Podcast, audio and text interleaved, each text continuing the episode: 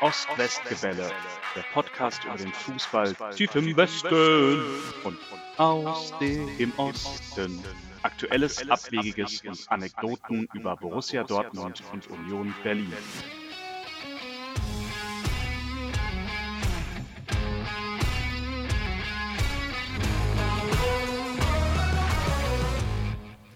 Hallo und herzlich willkommen zu Episode 5 des Ost-West-Gebelles.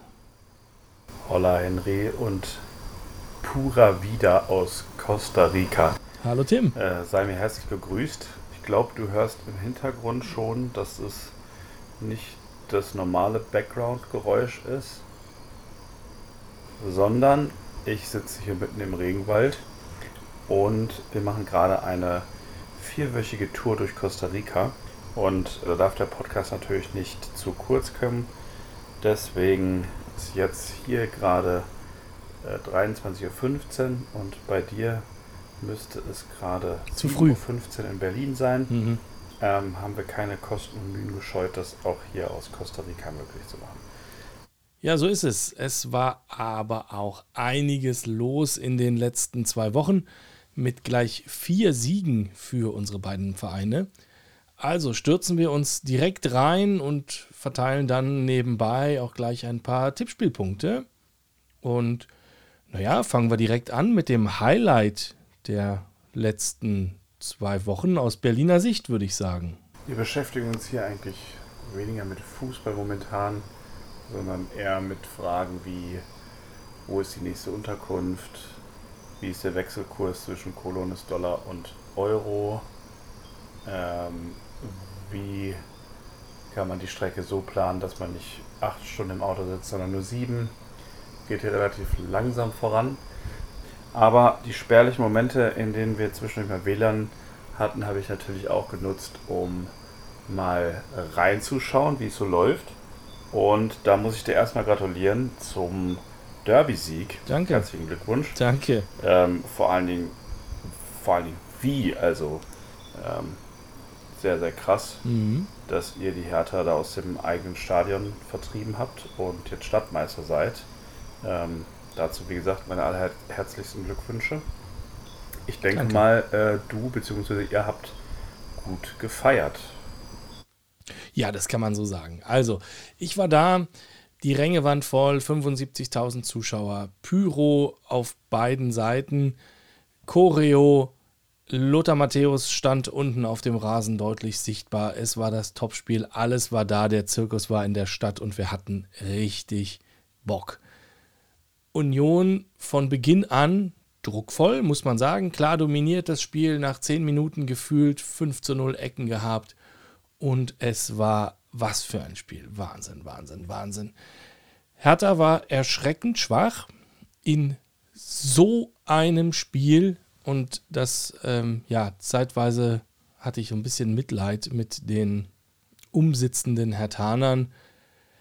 Und ähm, ja, wir haben es ja schon ganz oft gesagt, ein 1 zu 0 verteidigt man am besten durch Angreifen.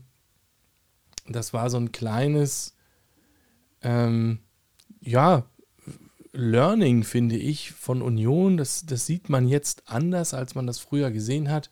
Es wird einfach nachgesetzt. Und ja, ich hatte nie das Gefühl, dass die Hertha wirklich ähm, nah rankommt. Also nach dem, nach dem ganz, ganz kurzen ähm, Ausgleich, aber der dauerte ja nur fünf Minuten, ähm, hatte ich schon das Gefühl, dass sie, dass sie nochmal überlegt haben, was sie jetzt tun können.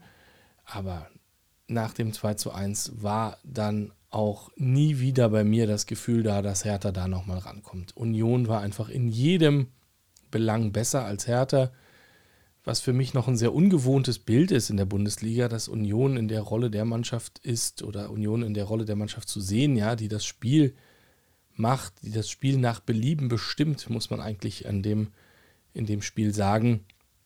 Hertha war wirklich erschreckend schwach. Hatte eine einzig gute Chance, meiner Meinung nach, und die auch schon in der ersten, in der ersten Halbzeit. Dann dieses absurde Eigentor. Paar Minuten Hoffnung, glaube ich, auf der blauen Seite, aber dann eigentlich kein Vermögen, muss man fast sagen. Und ja, dann hat Union Fußball gespielt. Hertha ging überhaupt nicht wirklich drauf. Viel zu wenig Fouls, meiner Meinung nach. Viel zu wenig gelbe Karten dafür, um, um was es da ging. Also A, die Stadtmeisterschaft, B, aber auch die, schlichtweg den Klassenerhalt. Hatte dann den Eindruck, nach dem 2-1, Union kann da eigentlich machen, was es will. Mm, und dann hat auch der Support von den Rängen ähm, auf der Hertha-Seite aus meiner Wahrnehmung schlagartig abgenommen. Kann aber auch sein, dass die Unioner dann einfach so laut wurden, dass da nichts mehr zu hören war von den Blauen. Mm, Haraguchi, wahnsinnig starkes Spiel. Gut, dass Hertha den irgendwann mal abgegeben hat. Becker, überragend. Schäfer, von denen man bis dahin noch nicht so wahnsinnig viel gesehen hatte, ähm, als, als Winterneuzugang, top. Sven Michel, endlich der Knoten geplatzt. Also endlich, ja, auch zehntes Spiel erst, wo er da ist. Alle sind auf den Punkt top fit und hellwach und unglaublich präsent in diesem Spiel.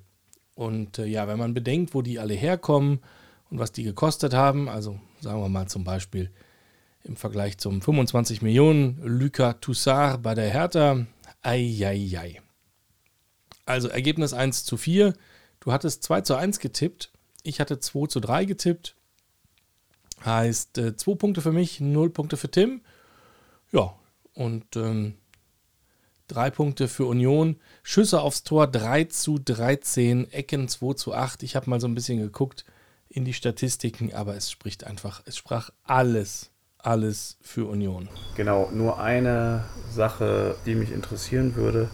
Und zwar habe ich viel gelesen über die Demütigung der Hertha-Fans. Irgendwie musste er ihr Trikot ausziehen und wurden ausgepfiffen und so.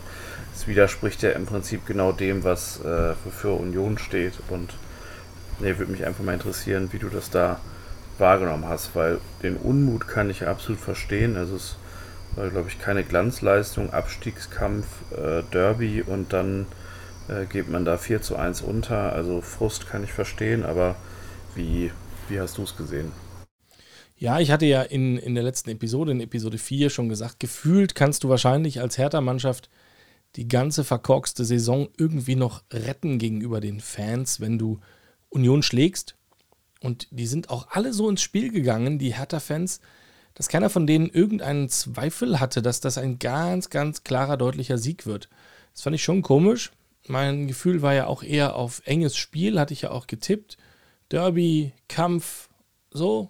Ähm, mein Kindergartenfreund Dennis hat 3-0 getippt und hat das ja auch am Tag vorher äh, hier beim, beim Besuch bei mir zu Hause noch in die elf Freunde äh, geschrieben und äh, wir hatten das auf Insta gepostet.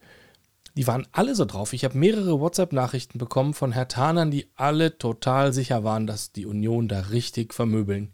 Ich habe das nicht gemacht und ich habe das auch nicht verstanden. Und ja, dann wird das noch nicht mal ein enges Spiel, sondern eine richtig derbe Klatsche. Bei der Gelegenheit freut euch auf diesen Lotka, ne? also den ihr da als fünften Torwart oder was auch immer verpflichtet habt. Ohne den hätte Hertha noch drei mehr gekriegt an dem Tag, aber das nur am Rande. Also ich habe das gar nicht so richtig gesehen am Anfang, was mit den Spielern in der Kurve da abging bei Hertha war aber auch mit dem Fokus fairerweise erstmal bei der eigenen Mannschaft und dem Gästeblock, wo die Party abging. Hm, ich habe gesehen, dass da Trikots flogen und vor allem auch Becher auf die eigenen Spieler flogen nach dem Spiel und dass die Spieler ihre Trikots da auf die Laufbahn gelegt haben und so. Das ganze Ausmaß habe ich dann aber auch erst ein bisschen später gelesen im Live-Ticker. Also die eigene Mannschaft auspfeifen, das machen wir bei Union ja nicht. Ja? Also das ist eine der, der bonischen Regeln. Also vielleicht erkläre ich das an der Stelle mal ganz kurz. Es gibt vier Grundpfeiler des Union-Fantums und für alle Nicht-Unioner, die uns ja auch hören, scheinbar, das sind vier ganz kurze Gesetze, die sehr viel darüber aussagen, wie wir ins Stadion gehen. Mache nie einen Spieler zum Sündenbock. Pfeife nie die Mannschaft aus. Verlasse nicht vor Abpfiff das Stadion und Heiserkeit ist der Muskelkater des Unioners. Das sind die vier bonischen Regeln, wie wir sie nennen. Und was ich von den Hertaner-Fans gesehen habe, das war eine glatte Verletzung aller vier Regeln auf einmal. massenhaft vor Abpfiff raus, ausgepfiffen, einzelne Spieler zum Sündenbock machen und Support eingestellt irgendwo 20 Minuten vor Abpfiff. Also da war keiner heiser. Aber darüber hinaus mit Bechern bewerfen, wirklich demütigen, die eigenen Spieler, das habe ich in dem Ausmaß auch noch nicht gesehen. Mir ist es auch rätselhaft, wie das eine Motivation geben soll für die, für die, für die nächsten fünf Spiele, die Hertha dann ja noch hatte, ja. Und ja, vor allen Dingen sind in der Kurve auch nur, also so wie ich das gesehen habe, auch nur Mittelstädt, Gechter, Eitschberger gewesen. Das sind Leute, die aus der eigenen Jugend kommen. Also A, das sind 18, 19, 20-Jährige. Ich weiß nicht, ob man die so demoralisieren, traumatisieren muss, aber das sind nun wirklich keine Söldner. Und die legen da wirklich ihre Trikots ab vor den paar Trotteln, die ihnen da erklären, dass sie es nicht wert sind, das Hertha-Trikot zu tragen. Das fand ich wirklich unfassbar. Und ich hätte in dem Moment nicht viel darauf gewettet, dass diese Mannschaft nochmal irgendwas gewinnt diese Saison, denn ich fand das zum Weglaufen und zum Abgewöhnen. Aber zum Glück habe ich ja gar keine Ahnung von Fußball. Ja, so viel zum Derby, würde ich sagen. Du hast hier in deinem kleinen Regieplan aufgeschrieben, dass Lisa eine Hörerfrage gestellt hat. Ach ja. Und zwar, ob Hertha ohne Publikum besser gespielt hat. Mm, und ob das eine Auswirkung auf Mannschaften hat, also eine negative Auswirkung, das eigene Publikum. Und ja, dazu steht hier, möchtest du recherchieren? Bin gespannt auf das Ergebnis. Nur meine Einschätzung, ganz frisch, zum Beispiel vom Dortmund-Spiel ähm, gegen Leipzig. Also ich glaube schon, dass äh, da war ja das Westfalenstadion das erste Mal seit zwei Jahren wieder voll ausverkauft. Ich glaube schon, dass da ein massiver Druck entsteht und äh, dass sich das auf eine labile Mannschaft natürlich auch negativ auswirken kann. Die Erwartung der eigenen Fans und wenn die Stimmung dann möglicherweise kippt, ähm, das, äh, das kann ich mir schon vorstellen. Ja, was hast du dazu rausgefunden? Ja, es ist nicht so ganz einfach tatsächlich ich habe mir genau angeschaut, mit wie vielen Zuschauern Hertha zu Hause in diesem Jahr äh, welche Ergebnisse geholt hat. Das Problem ist, dass sie eigentlich ja permanent Scheiße gespielt haben. Also, mh, hm, erster Spieltag 2000 Zuschauer gegen Köln zu Hause verloren. Das ist schon kurios. Also da war praktisch keiner da und du verlierst gegen eine Mannschaft, die nominell schwächer ist. Dann kommt, Her äh, dann kommt ähm, Bayern, 3000 Zuschauer kannst du verlieren. Bochum unentschieden 3000 Zuschauer. Dortmund zu Hause geschlagen 5000 Zuschauer. Dann Bielefeld geschlagen. Dann kommt ein Sprung auf 10.000. Ja, erhöht die Stimmung mutmaßlich und den Druck, aber gegen Leipzig keine Chance zu Hause. Vielleicht war die Mannschaft auch einfach zu stark. Augsburg unentschieden. Dann nächster Sprung 18.000 Zuschauer gegen Wolfsburg zu Hause verloren. Freiburg verloren. Gegen Fürth zu Hause gerade mal ebenso gewonnen. So, Leverkusen unentschieden, Hoffenheim geschlagen vor 25.000, dann aber gegen Frankfurt zu Hause verloren 25, Gladbach zu Hause geschlagen 25, dann der Sprung auf die 75.000 gegen Union verloren. Fällt mir wahnsinnig schwer, da jetzt irgendwas abzuleiten.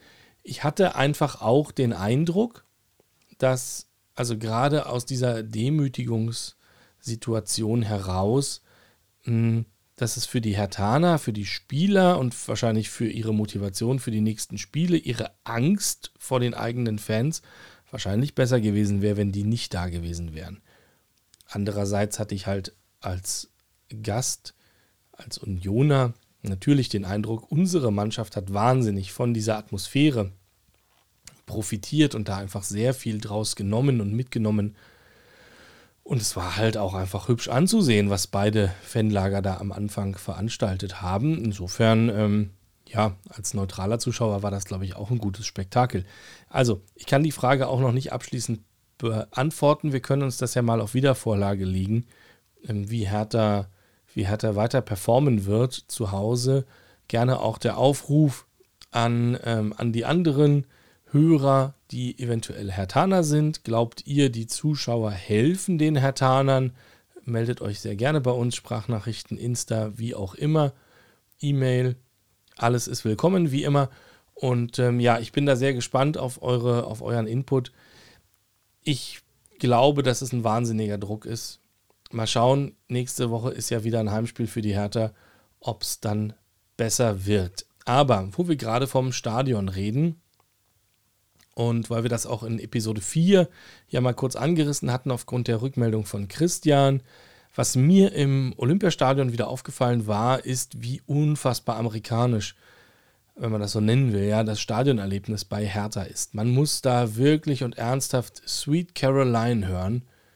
Die Texte von irgendwelchen gegen Geld produzierten Trash-Songs zur Lobpreisung der eigenen Mannschaft, die laufen auf dem Bildschirm mit und trotzdem singt keiner mit der, der Name des Torhüters, der muss mehrfach im Spiel irgendwie äh, präsentiert werden vom Stadionsprecher, damit die Leute auch wissen, wer da im Tor steht.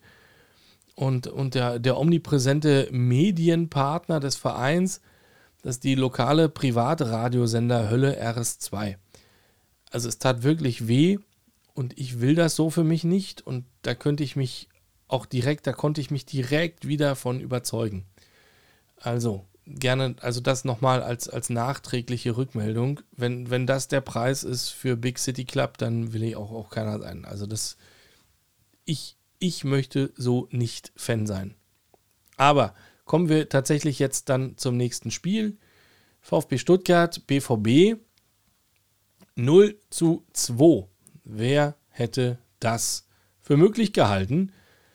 Ähm, ja, war, wir haben beide ähm, auf, einen, auf einen Sieg getippt, kriegen also beide zwei Punkte, aber hier ist, glaube ich, gar nicht das Spannende das Ergebnis, sondern ei, Brand. Julian Brandt, ausgerechnet Brandt, macht ein richtig gutes Spiel, schießt sich in die Geschichtsbücher mit seinem frühesten, mit dem frühesten Joker-Tor der Bundesliga-Geschichte, nachdem Joe Reyna, wie von dir, Tim, gewünscht von Anfang an spielte für ungefähr eine Minute, glaube ich, oder so. Also ich weiß nicht, was mich äh, mehr überrascht hat. Ähm, die Tatsache, dass wir von Frankfurt aus nach San Jose in Costa Rica geflogen sind und auf dem halben Weg umkehren mussten, weil eine DHL-Maschine in San Jose durchgebrochen ist und wir dann am nächsten Tag nochmal zwölf Stunden nach San Jose fliegen mussten, um hier anzukommen. Oder dass Julian Brandt zwei Tore gegen den VfB Stuttgart geschossen hat. Ich weiß es wirklich nicht. Also, das hat mich wahnsinnig überrascht. Ähm, er hat ja von Anfang an gar nicht gespielt. Also eigentlich war Gio Reyna ja gesetzt, der sich dann wieder mal verletzt hat.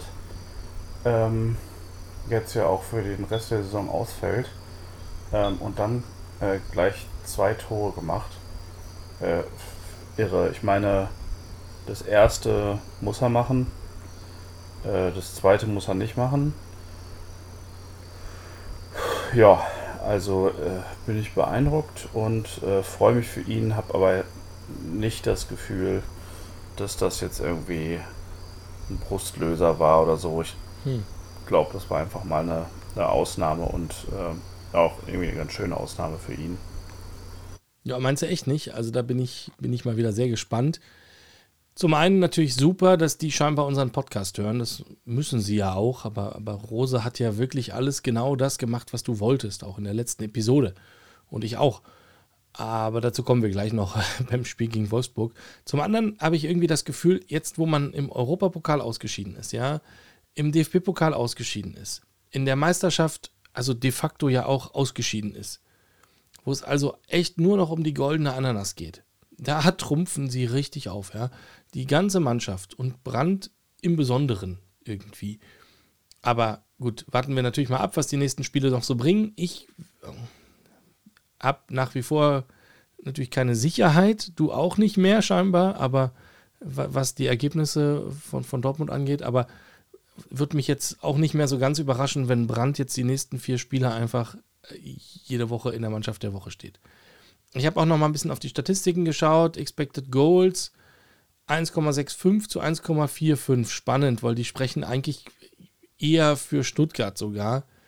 Es geht also auch genau umgekehrt, wie das im Leipzig-Spiel war, wo wir ja letztes Mal drüber gesprochen hatten, was absolut nicht so verdient an Leipzig ging, wenn man die reinen Expected Goals betrachtet. Aber Schüsse aufs Tor 2 zu 4, Dortmund gegen Stuttgart, und dann holt man daraus 2 zu 0 Tore. Das spricht eigentlich fast für eine Spitzenmannschaft, wenn sie doch nur irgendwie konstanter wären. Ich bleibe dabei. Die Ergebnisse von Dortmund für den Rest der Saison würfle ich und ich bin auch natürlich vorbereitet, gleich weiter zu würfeln. Dann unter der Woche, naja, Europapokal. Du hast hier noch aufgeschrieben Champions League, Mhm. Bayern raus. So ist es. Wahrscheinlich hast du damit gemeint, interessiert es noch irgendwen? Ist es irgendwie für den deutschen Fußball wichtig oder nicht? Ich fand es ganz interessant, dass jetzt in der ähm, Europa League Leipzig und Frankfurt so gut abschneiden und jetzt ins Halbfinale eingezogen sind, Ja, weil im oh ja. Prinzip hat es eigentlich nur Dortmund verkackt. Also, wenn man es mal so sieht, ist Bayern unter die letzten acht gekommen, dann ist es immer ein bisschen Glücksspiel. Wenn Dortmund auch hingekommen wären, wären irgendwie zwei deutsche Vereine unter den letzten acht. Und äh, es sind zwei deutsche Vereine mit Leipzig und Frankfurt ähm, unter den letzten vier in der Europa League. Und das ist eigentlich kein schlechter Schnitt. Hab gedacht, wir hatten ja letztens mal so ein bisschen so eine kleine pessimistische Aussicht zu Europa und äh, im Prinzip muss man die vielleicht gar nicht machen, weil wenn der BVB etwas besser performt hätte oder einfach nur auf seinem Niveau, dann ähm, hätte es mit den, mit den ersten acht, also mit den letzten acht vielleicht auch klappen können und dann würden wir insgesamt gar nicht so schlecht dastehen als Bundesliga. Ja, hätte. Du hast natürlich recht, wenn Dortmund doch einfach nur spielen würde, wenn sie spielen müssen. Sie spielen ja nur, wenn sie nicht spielen müssen. Aber du hast natürlich recht. Ähm, vielleicht ist das ganze Schwarzmalen ein bisschen zu früh gewesen. Glückwunsch an Frankfurt. Die haben das auch jetzt echt einfach so ein bisschen rausgerissen, finde ich, das Bild. Ich meinte aber eigentlich so ein bisschen die verbleibenden Partien, ja, die da jetzt übrig sind in der Champions League, interessieren die noch irgendwen? Also klar, hast mit Klopp und, und, und Pep, hast jetzt zwei Trainer, die wir ganz gut kennen in Deutschland, aber kümmert es wirklich einen, ob da jetzt City oder Real ins Finale kommen? Aber wurscht, lass uns Europa Europa sein für den Moment und lass uns einfach direkt weitersprechen über den äh, nächsten Spieltag, nämlich wieder Dortmund, Dortmund gegen Wolfsburg. 6 zu 1. 6 zu 1. Expected Goals 2,64 zu 2,12. Also auch von, den, von der Qualität der Chancen, die da waren, gar nicht so wahnsinnig deutlich, aber super effizient ausgenutzt. Du hast 3-1 getippt, ich habe 4-0 getippt. Das war schon, dachte ich, gut. Aber dass die mit fünf Toren Unterschied gewinnen, das konnte ja auch keiner erahnen. Also zwei Punkte für jeden von uns. Geiles Spiel, oder? Irgendwie habe ich mich auch ein bisschen geärgert. Ja. Ich habe mir in letzter Zeit äh, so viele Spiele bei The Zone angeguckt Oh, ich oder mir sogar irgendwie ein Sky-Tagesticket gekauft, um Dortmund-Spiele zu gucken. Und genau wenn ich hier in Costa Rica abschimmel, gewinnen die einfach zu Hause 6 zu 1 gegen Wolfsburg. Und es war ja augenscheinlich ein Sahnetag. Haaland hat zweimal Ja. getroffen. Der Tom Rothe als Bundesliga-Neuling und in seinem ersten Spiel direkt getroffen und ja, keine Ahnung, sogar Chan hat mal wieder ein Tor gemacht. Es war irgendwie ein cooles Spiel und es freut mich auf der einen Seite und auf der anderen Seite ist es halt total ärgerlich, weil ich hatte mir sowas gegen Leipzig schon erhofft und wir hatten ja darüber gesprochen. Ähm, es ist irgendwie immer so, immer ein gleiches Muster. Also wenn es läuft, dann läuft es und dann läuft es auch richtig gut. Und wenn es nicht läuft und kleines Funken, kleiner Funken Druck aufkommt, dann läuft es eben überhaupt nicht. Und ja, das war jetzt mal wieder so ein richtig gutes Spiel. Hm, Vielleicht auch, weil der Druck jetzt weg war, ähm, dass wir bei der Meisterschaft noch ein Wörtchen mitreden können. Dann haben alle relativ befreit aufgespielt und es gab ja auch nichts mehr zu verlieren. Hm, Tragisch ist halt jetzt, dass vor dem nächsten Spieltag äh, schon feststeht, dass wenn Bayern das Spiel gewinnt, ähm, dass sie dann noch und vor allem gegen Dortmund Meister werden können. Das wäre natürlich extrem bitter. Aber mhm. naja, das Spiel gegen Wolfsburg war schön und so hätte es halt öfter, öfter laufen können, äh, wie in den letzten beiden Spielen. Aber spricht ja für sich, dass es erst dann funktioniert, wenn es da nichts mehr zu erreichen und zu holen gibt und wenn es eben auch keinen Druck mehr gibt. Ja, das ist sicher so. Also das befreite Ausspielen der Mannschaft, klar, das hilft sehr äh, offensichtlich und ähm, vor allem auch Brandt. Mein Gott, was habe ich über den Jungen geschimpft? Man könnte die letzten zwei Spiele fast denken, der macht irgendwas beruflich mit dem Ball. Also ich, ich finde es schwierig, ja, wenn, wenn eine Mannschaft, sage ich mal, eigentlich muss eine Mannschaft auf dem Niveau ja auch große Spiele, wichtige Spiele auch gerne spielen und das spreche ich Dortmund aktuell ab. Jetzt, wo es um nichts geht, wie gesagt, wahnsinnig effizient, unfassbar gut, konzentriert zur Stelle. Und immer wenn Dortmund, äh, immer wenn Dortmund, immer wenn Wolfsburg mal ganz kurz so aus dem Schneckenhäuschen rauskam und sowas wie ansatzweise Fußball spielen wollte, dann, ja, dann gab es direkt einen Schlag zwischen die Hörner vom BVB und dann, dann war auch wieder Ruhe mit der Mannschaft in Grün. Und total abgefahren.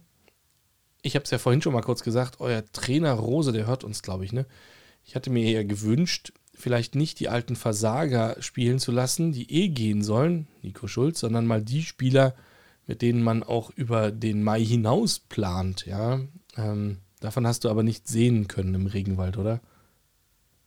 Ich habe auch den Kicker-Livestream verfolgt ah, ja. vom Spiel Dortmund gegen Wolfsburg und muss sagen, dass ich erstmal ein bisschen neidisch war, weil ganz am Anfang da stand, dass bei bestem Osterfußballwetter frühlingshafte Temperaturen um die 14 Grad äh, angestoßen wird. Und wir in Costa Rica hier gerade mitten in die etwas durch den Klimawandel vorverlegte Regenzeit geplatzt sind. Von daher war da beim Fußballspiel augenscheinlich mehr Sonnenschein als hier bei uns.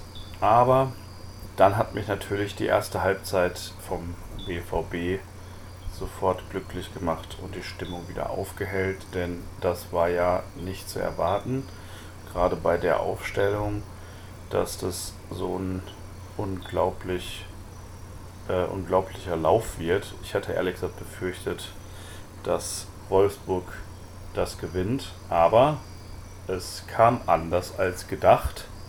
Und manchmal ist es einfach so. Ne? Wenn man in Costa Rica ist, denkt man ja auch mal 30 Grad und Sonne. Und wenn Dortmund mit Tom Rote auf der linken Seite gegen Wolfsburg spielt, denkt man vielleicht, man hat keine Chance, aber ganz im Gegenteil.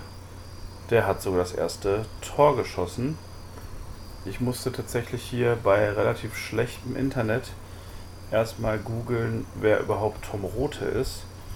Hab dann gesehen, dass der in der Youth League ähm, eine ganz gute Rolle gespielt hat. Und ich kannte den Namen ehrlich gesagt nicht. Aber vielleicht ist das ja mal eine Alternative für Nico Schulz. Finde ich auf jeden Fall stark, dass der Junge direkt nach ein paar Minuten dann den, den ersten Eckball, der von Julian Brandt seit wahrscheinlich Jahren gut geschlagen war, äh, verwandelt hat. Ja, also total gibt es kaum was hinzuzufügen. Ähm, Respekt für die Leistung. Wie gesagt, würde mich freuen, wenn das dann auch durchgezogen würde, wenn es mal äh, um was geht.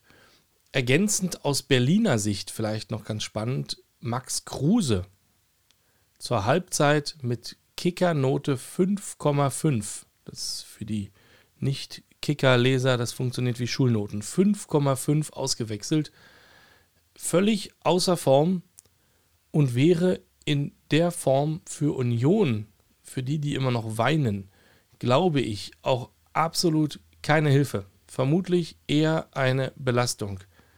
Wenn man sieht, wie Becker jetzt aufspielt, da wo, wo Kruse weg ist, ja, also Wahnsinn. Und wenn wir dafür wirklich 5 Millionen bekommen haben, ähm, dann, dann war eigentlich alles richtig. Und ich glaube auch nicht, dass er jetzt in dem Alter, das, das er jetzt hat, nochmal auf das Niveau sich, sich, sich rauftrainieren kann, wo er vor einem Jahr war. Und ja, damit kommen wir dann auch direkt zu Unionsspiel Nummer 10 nach Kruse. Union gegen Frankfurt 2 zu 0. Union gegen Frankfurt hatte ich 1-1 getippt. Ja.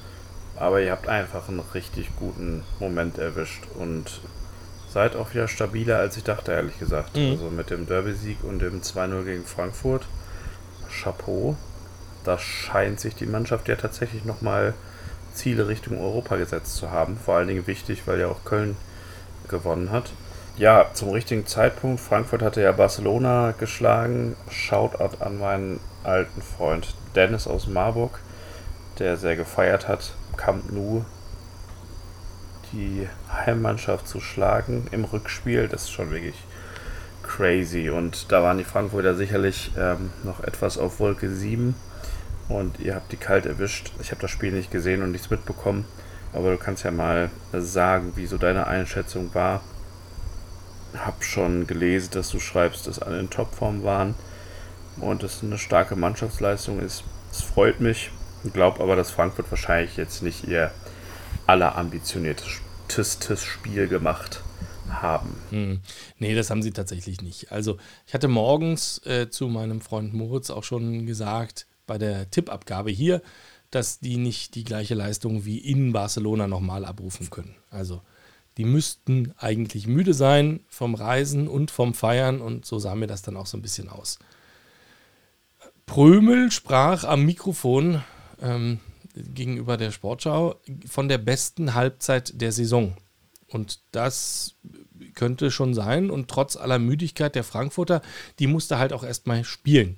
Und insofern will ich gar nicht die Leistung der Unioner schmälern. Ja, also vor allem, da wir gerne mal Punkte liegen lassen, wenn es absolut unnötig ist. In dem Sinne, Grüße nach Fürth, nach Augsburg, Bielefeld und Stuttgart haben wir überall was liegen lassen. Völlig unnötig. Und ähm, du musst einfach auch Spiele gewinnen, die du gewinnen musst. Und das war so eins, finde ich. Und starke Mannschaftsleistung von Anfang an volle Power. Achte Minute, Torschuss Becker, zwölfte Minute, Haraguchi per Kopf an den Pfosten.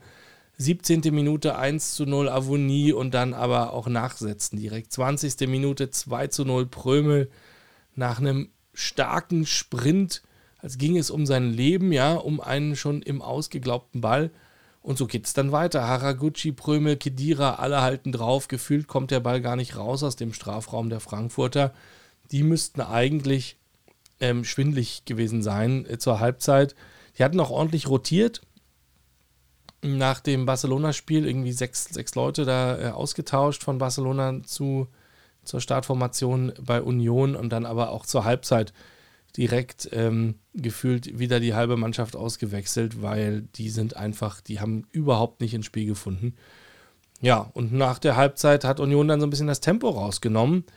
War das Spiel eher ein klein bisschen ausgeglichener, aber Frankfurt konnte damit überhaupt nichts anfangen. Ob das Absicht war von Union oder nicht, ja, das sehen wir in Leipzig. Also gegen Stuttgart hat das Nachlassen dann zum Ausgleich geführt, der auch unnötig war. Und da war es allerdings nur eine 1-0-Führung.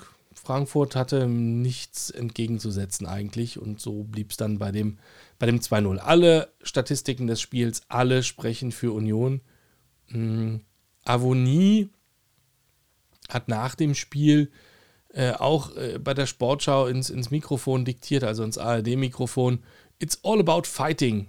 Und das fand ich ganz schön, denn das hat man die letzten drei Spiele jetzt echt auch gesehen, ähm, dass die fighten. Die kämpfen, die hauen sich rein und die haben Bock, nochmal den nächsten, den nächsten Schritt zu gehen. So eine Mannschaft, diese Mannschaft braucht offensichtlich ein Ziel. Ich hatte ja so ein bisschen geschimpft, ja, die Luftwehr raus, Klassenerhalt ist erreicht, nach Europa äh, will man nicht so richtig und jetzt, wo sie ganz offiziell auch für sich entschieden haben, wir wollen, ähm, haben sie offensichtlich ein Ziel, für das es sich lohnt zu kämpfen und, und das tun sie und da bin ich richtig stolz auf die Mannschaft, was die da abliefern.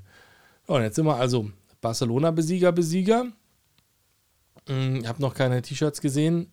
Das sähe wahrscheinlich zu sehr nach, nach St. Pauli aus. Glückwunsch nochmal an Frankfurt. Ihr qualifiziert euch dann einfach über die Europa League für die Champions League. Und ja, Tim, du hast schon gesagt, du hattest 1-1 getippt. Ich hatte 1-0 getippt. Das heißt also zwei Punkte für Henry und eher mal nur so null Punkte für Tim, glaube ich. Die Bücherecke für alle, die im Stadion oder am Stammtisch noch einen draufsetzen wollen. So, Henry. Also, wenn du jemand wärst, oder wenn du jemand kennen würdest, der jetzt noch zwei Wochen Urlaub hat, jede Menge Zeit und absolut viel Muße und auch totales Interesse an Fußball, zum Beispiel für die Vereine Union Berlin oder Borussia Dortmund, was würdest du dem dann empfehlen als Lektüre zum Lesen oder als Podcast zum Hören oder als Film zum Sehen? Also alles ist möglich. Es gibt viel Zeit und viel Lust. Also schieß los und gib mir noch einen Tipp, was ich mit der Zeit hier in Costa Rica anfangen kann. Ja, Wenn ja. ich nicht gerade am Strand liege, mm. schnorchle, wilde und seltene Tiere beobachte oder einen Pina Colada trinke, eine frische Kokosnuss gereicht bekomme oder naja, was man halt so macht. Mhm, mhm. Ich höre schon. Du hast echt ein ganz schweres Leben da unten. Mann, Mann, Mann. Also neben den ganzen Podcasts, die wir schon in Episode 4 empfohlen haben, habe ich gerade für mich entdeckt den Podcast der 16er mit Ewald Lienen ähm, und auch Sport Insight heißt das von der ARD. Die sind so ein bisschen auf so kritische Hintergrundberichterstattung, Sportpolitik fokussiert. Das ist ganz cool, aber weil du nach Union gefragt hast, da würde ich dir doch ans Herz gelegt haben wollen vor dem Abflug. In Deutschland die, die DVD Dit ist Union, verstehst du, einzupacken. Das ist eine, das ist eine dokumentarische Reise durch die erste Bundesliga-Saison von Union.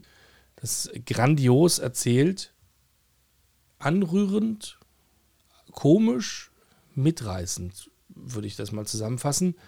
Und da geht man so mit dem, mit der Mannschaft mit von Spieltag zu Spieltag. Du hast ja das Buch schon von, von Biermann, Wir werden ewig leben, und das ist die gleiche Saison nochmal als Film. Also es gibt im Prinzip zwei Projekte, die die Mannschaft begleitet hat, die ganze Saison lang.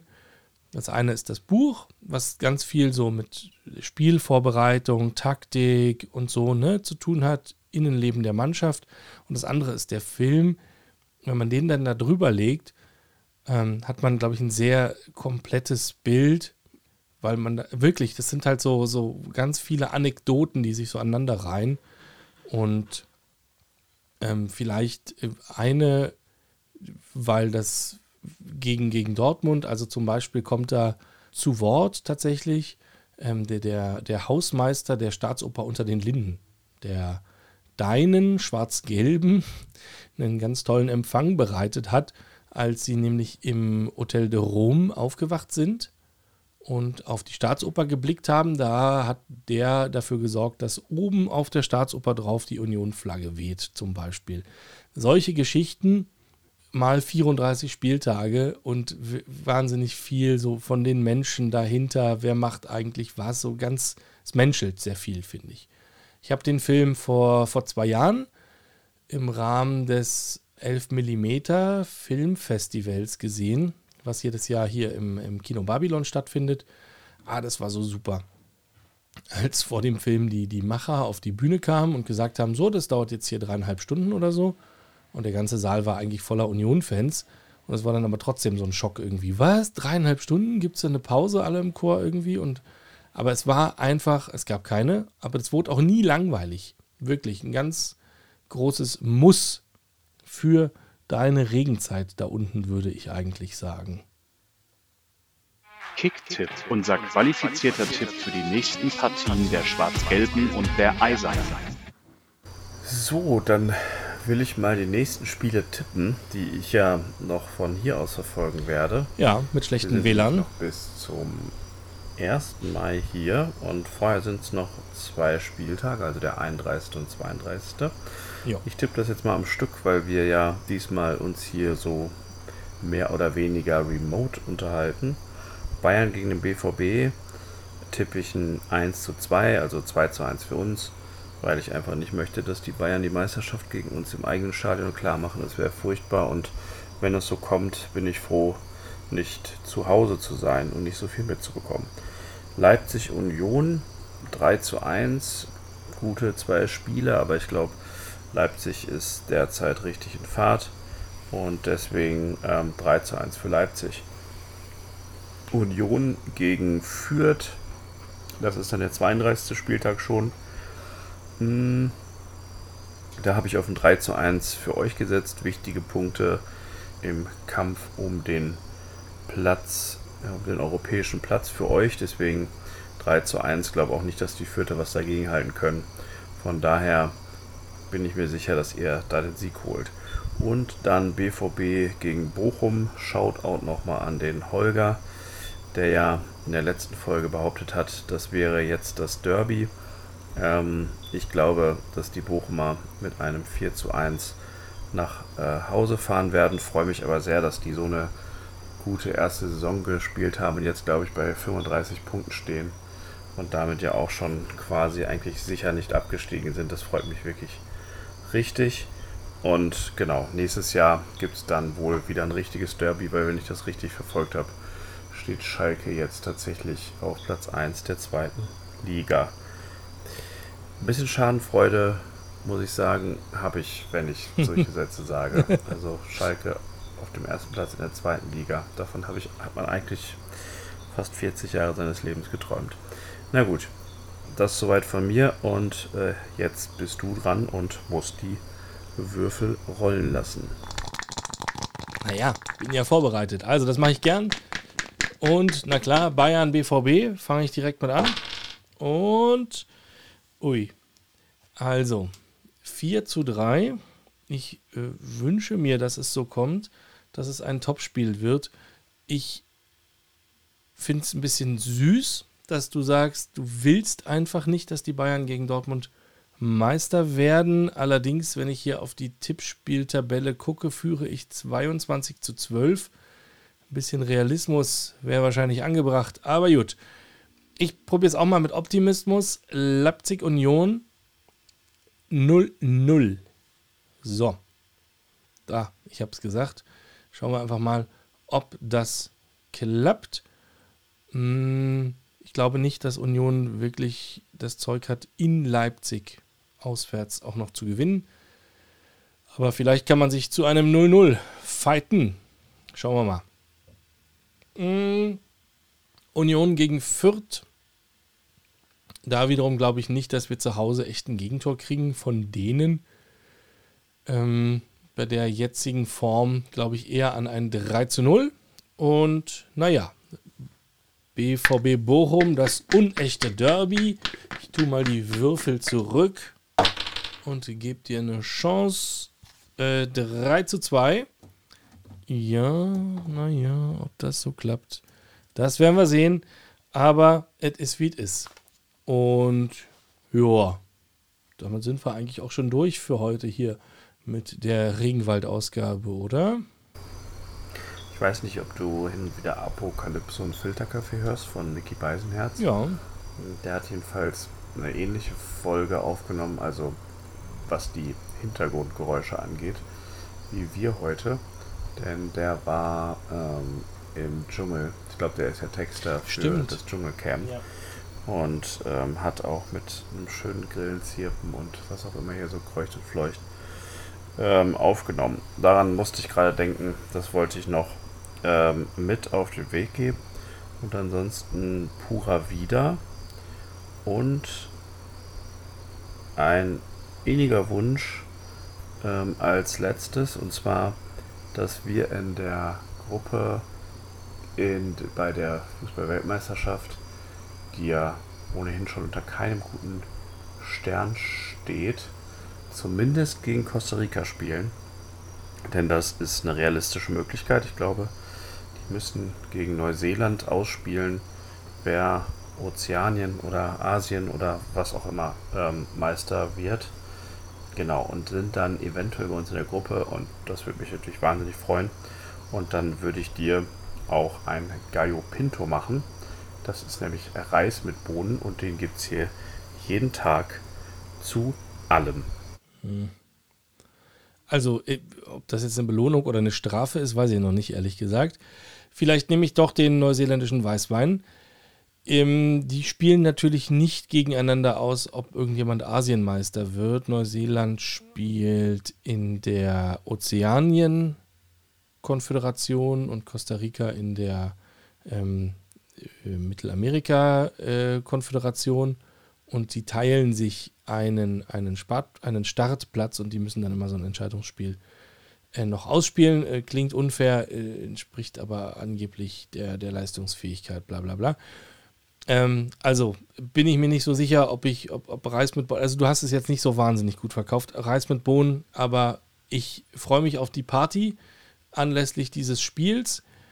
Eine Sache will ich noch erwähnen. Ähm, ich hatte ja schon mal vom aktuellen Football Manager 2022 gesprochen. Ähm, Gruß an Erik. Wir haben vor 20 Jahren schon Fußballmanager gespielt. Bundesliga-Manager Hattrick hieß das früher. Aber ich tue es noch heute, wenn ich Zeit habe. Und äh, dazu erzähle ich bestimmt noch mal was ein bisschen in der Sommerpause, denn die sind echt gut geworden. Aber ich war letzte Woche krank und habe mal ein bisschen ein neues Spiel angefangen mit einer Amateurmannschaft in der Berlin-Liga, bla bla bla. Und dann konnte ich Union im, im Fußballmanager ganz gut aus der Ferne beobachten, sozusagen, ohne dass ich ihr Schicksal verpfuscht habe. Und die KI, der Computer, hat Union auf den vierten Platz äh, gespielt in der Saison 21-22, also in der aktuellen Saison mit 62 Punkten. Bayern natürlich Meister, Viertletzter. Gar nicht so schlecht, dachte ich. Aber Wolfsburg war blöderweise auch Sechster und Hertha Neunter. Also das war eine interessante alternative Realität. Aber ja, vielleicht spielst du auch einfach Fußballmanager, wenn es da regnet. Ansonsten hab eine weiterhin schöne Zeit im Regenwald. Und in diesem Sinne, seid lieb zueinander.